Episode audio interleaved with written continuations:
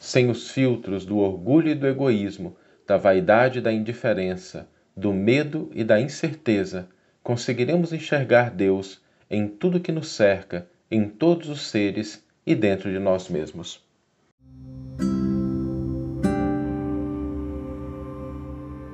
Você está ouvindo o podcast O Evangelho por Emmanuel, um podcast dedicado à interpretação e ao estudo da Boa Nova de Jesus através da contribuição do benfeitor Emmanuel. Hoje vamos refletir sobre a bem-aventurança que Jesus concede, a felicidade que ele fala daqueles que têm puro coração, porque verão a, verão a Deus. E quando a gente pensa nessa bem-aventurança, ela tem elementos muito interessantes. Né? Primeiro que alguns trazem limpos e puros, o contexto é o mesmo, é, dentro daquela cultura, dentro do judaísmo, a limpeza, pureza, né? a tradução pode utilizar essas duas para, pa, palavras porque eles têm conotações que remetem ao sentido, né? Ou seja, aquele sentido de um coração que estava sujo e passou por um processo de limpeza, ou um coração que estava impuro e passou a ser puro. Esse é o sentido, né, do, do texto e remete assim a um coração, um sentimento com características diferentes. E é interessante porque Jesus estabelece que essa situação, nessa condição de limpeza ou pureza de coração, remete a uma possibilidade de ver Deus. E aí a gente começa a se perguntar, né? São perguntas que às vezes a gente não se faz, mas é importante. Ver Deus aonde? Aonde é que a gente vai enxergar Deus? Como a gente vai enxergar Deus? E por quê? Por que, que isso faz tanta diferença? Muitas pessoas pensam que enxergar a Deus é naqueles, naquelas situações de exaltação aos céus, em que a gente vislumbra a grandiosidade de fenômenos extraordinários. É, nada de errado com isso, né? Deus está presente, mas Deus não está presente só nisso. É preciso lembrar que Deus está presente em todas as coisas, inclusive nas menores, nas mais pequeninas, assim como nas grandes. Deus está presente em tudo que nos cerca, inclusive no ser humano. Né? E talvez até mais, mais intensamente, porque o ser humano ele pode se converter na imagem e semelhança de Deus. Lembrando lá do Gênesis do Antigo Testamento, né? quando, naquela linguagem simbólica, né? Deus fez o homem à sua imagem e semelhança. E foi Jesus quem disse, né? Quem me vê, vê ao Pai. Jesus é o padrão de ser humano. Por isso que ele diz: tudo que eu faço, vós o fareis e muito mais. Então, esses elementos devem fazer a gente refletir de uma maneira um pouco mais profunda sobre a realidade de que há algo divino, há algo de sublime em todas as coisas, em todas as pessoas.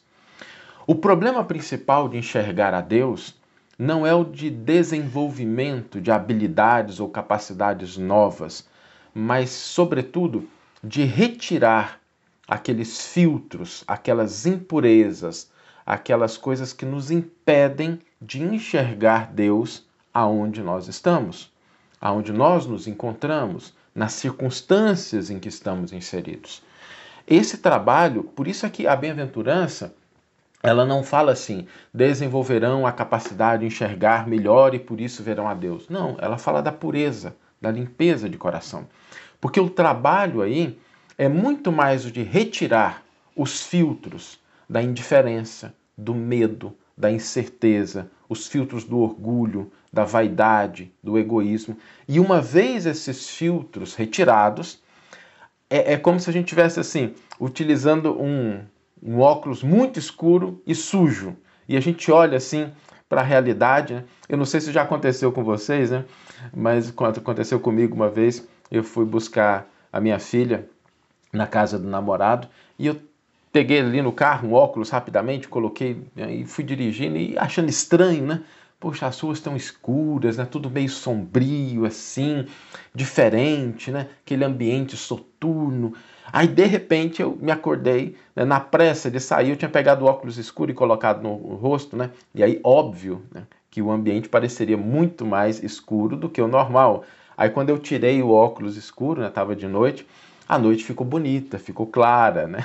Muitas vezes a gente não enxerga a beleza, a luz que nos cerca por conta desses óculos, desses filtros que a gente coloca dentro da nossa visão. E enxergar Deus profundamente não significa só o ato de ver, mas também o ato de sentir e, sobretudo, o de agir em favor daquilo que Deus representa. Quem enxerga Deus de maneira mais profunda, se libertando desses filtros, vai começar a perceber elementos que quem ainda carrega esses filtros tem dificuldade de enxergar. Por exemplo, quando a gente recebe uma calúnia, uma maldade, a pessoa que tem o filtro do orgulho da vaidade, ela se prende ao ato da pessoa.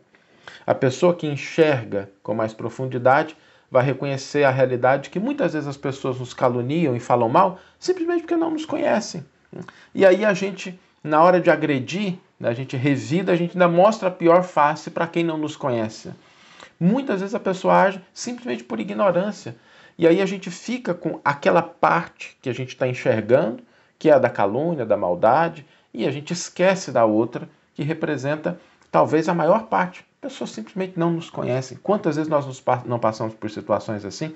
Alguém fala uma coisa para a gente hoje, e aí depois a gente começa a perceber que, olha, a pessoa não conhecia a gente, tinha uma visão equivocada, as situações se alteram.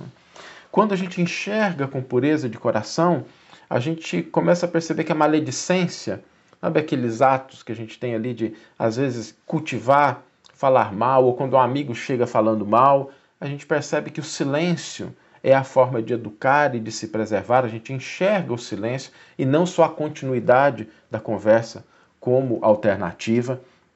A gente começa a perceber que a gente não vai ceder espaço à indiferença. Quando a gente enxerga com pureza de coração, a dor do outro nos comove, a necessidade do próximo nos move, aquilo que o outro precisa efetivamente, não superficialmente, faz com que a gente se sensibilize, a gente age com mais carinho, com mais cuidado. A gente não converte as nossas mãos, as nossas mãos os nossos pés somente em instrumentos para cuidar dos nossos próprios interesses, mas como ferramentas úteis nas menores coisas, nos pormenores da vida, para estar tá buscando fazer o bem. A verdade é que quem tem o sentimento puro vê com mais claridade a presença de Deus em todas as criaturas, em todas as circunstâncias e dentro dele mesmo. Quem tem pureza de coração enxerga isso de uma maneira mais intensa.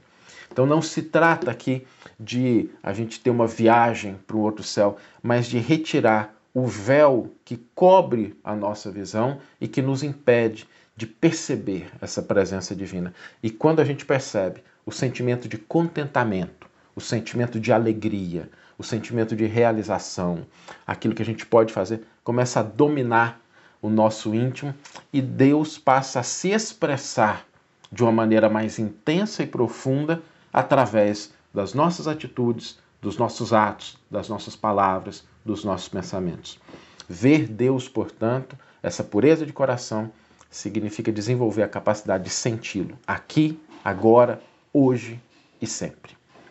Vamos ler agora a íntegra do versículo e do comentário que deram origem, que inspiraram a nossa reflexão de hoje. O versículo está em Mateus 5,8 e diz: Bem-aventurados os limpos de coração, porque eles verão a Deus. E Emmanuel intitula o seu comentário Quando a pureza estiver conosco.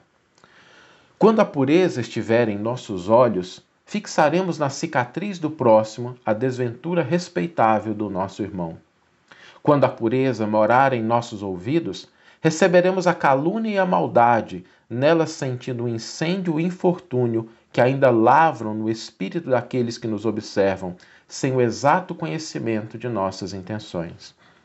Quando a pureza demorar-se em nossa boca, a maledicência surgirá junto de nós por enfermidade lamentável do amigo que nos procura, veiculando-lhe o veneno, e saberemos fazer o silêncio bendito com que possamos impedir a extensão do mal. Quando a pureza associar-se ao nosso raciocínio, identificaremos nos pensamentos infelizes a deplorável visitação da sombra, diante da qual acenderemos a luz de nossa fé para a justa resistência. Quando a pureza respirar em nosso coração, O endurecimento espiritual jamais encontrará guarita em nossa alma, porque o calor de nosso carinho se irradiará em todas as direções, estimulando a alegria dos bons e reduzindo a infelicidade dos nossos irmãos que ainda se confiam à ignorância.